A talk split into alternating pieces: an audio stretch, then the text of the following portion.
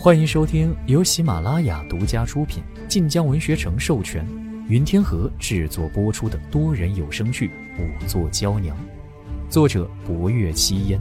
欢迎订阅。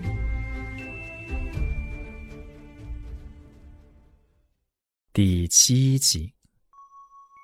当夜，一家人本是和和乐乐的用年饭，可就在饭桌上，二哥和母亲吵了起来。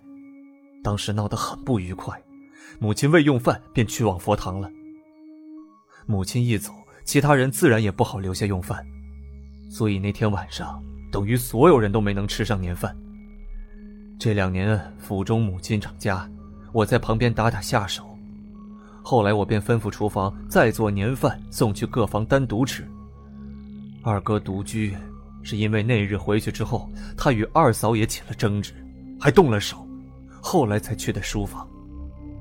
顿了顿，郑文燕又补充道：“二哥书房那边的饭菜是最后单独准备的，因此送去的时辰最晚，已经子时过半了。当时，二哥已不在屋内。”霍威楼眸色沉凝，听完。你二哥与老夫人因何事争吵？哎，是为了大哥留下的爵位。侯爷应当知道，大哥三年前病逝，膝下只有一女云霓，因此安庆侯府的爵位只能由我们弟兄几个去求续封。二哥觉着他排在大哥后面，理应是他称爵，可母亲却一直没有拿定主意。若按长幼论，那的确是二哥应该成爵，可二哥脾气暴躁，家事没有那份耐心管，生意呢也没有做成的，功名更不消说了，因此母亲对二哥很是看不上。此前大哥孝期未过，因此这爵位一事去年才开始论起，就因为母亲没有一口答应让二哥成爵，二哥便与母亲吵了一整年，好几次气得母亲差点病倒。三十晚上。二哥又提起此事，说是趁着过年往宫中递拜贺的帖子，让母亲将续封的奏折一同递上去。就因为母亲斥责了他两句，二哥就又闹了起来。霍威龙眸色深幽，并未再多问。他对安庆侯府有些了解，尤其是大房一脉，而侯门世家因爵位而生的争端不在少数。郑文臣脾性暴躁。且子时过半到丑时只有半个时辰，郑文臣万一想不通，又去找老夫人闹，以至于老夫人病发而亡，也不是没有可能。而他若对老夫人憎恨在心，见老夫人发病却不救，便也说得通了。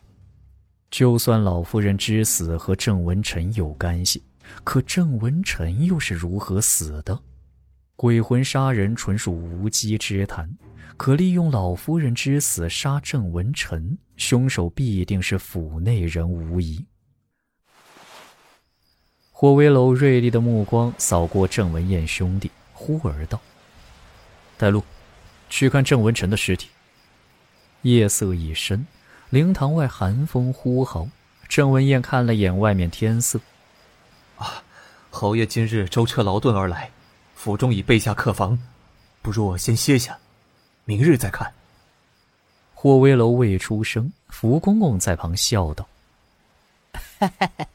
三爷不必担心，侯爷在公差上向来不知劳苦，何况此命案诸多疑点，还是早些看看尸体，免得侯爷挂心。”郑文燕方知霍威楼之意不可违，忙道：“那好，请侯爷这边来。”郑文燕当先走出门去。霍威楼抬步走出门槛之后，他却忽然转眸看向堂内，棺床旁边，薄若幽兀自站着没动。霍威楼蹙眉，贺成忙道：“哎，小博还不跟上？你不是白日就想验二爷的尸首吗？”薄若幽反应过来，忙应声：“啊，是。”郑文彦等人面色微变，皆向不若幽投去异样目光。人人都知霍威楼身边连个女婢也无，可如今竟让他这个女仵作跟着验尸。郑文彦忙收了轻慢之心，小心谨慎起来。寒风刺骨，夜色更是泼墨一般。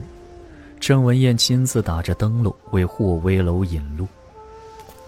二哥去后，因是众人所见跌下高楼而亡，便在西院设了灵堂，又不好大肆办丧事，便做的是停灵七七四十九天的打算。出了小院，沿着府中小道一路往西，只见安庆侯府一片灯火通明。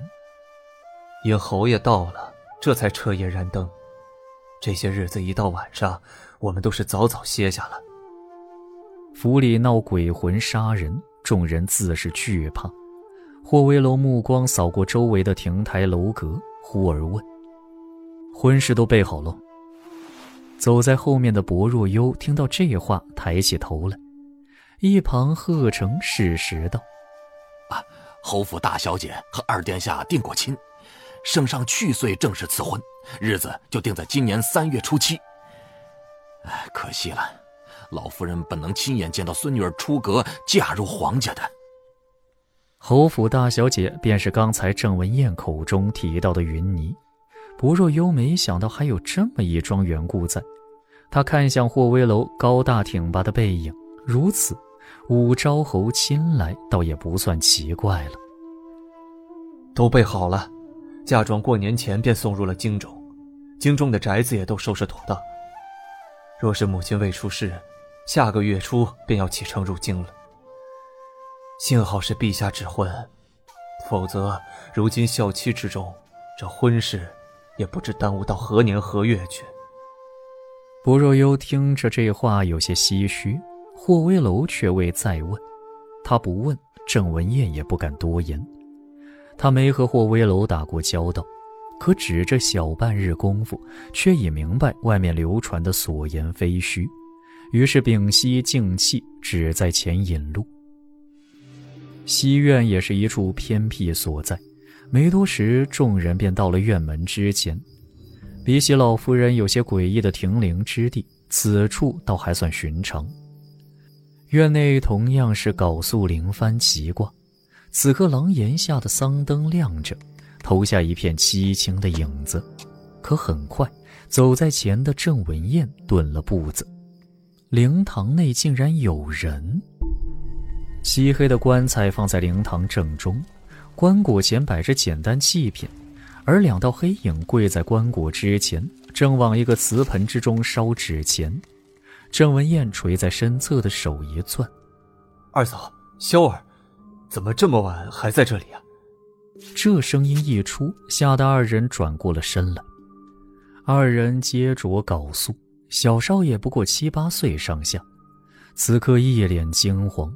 身旁的妇人生得一张巴掌大的鹅蛋小脸，眉眼间犹见秀美，可此刻整张脸却枯槁的只剩下一层皮贴在颧骨上，双眸血丝满布。眼下青黑一片，在明前火光中显得有些吓人。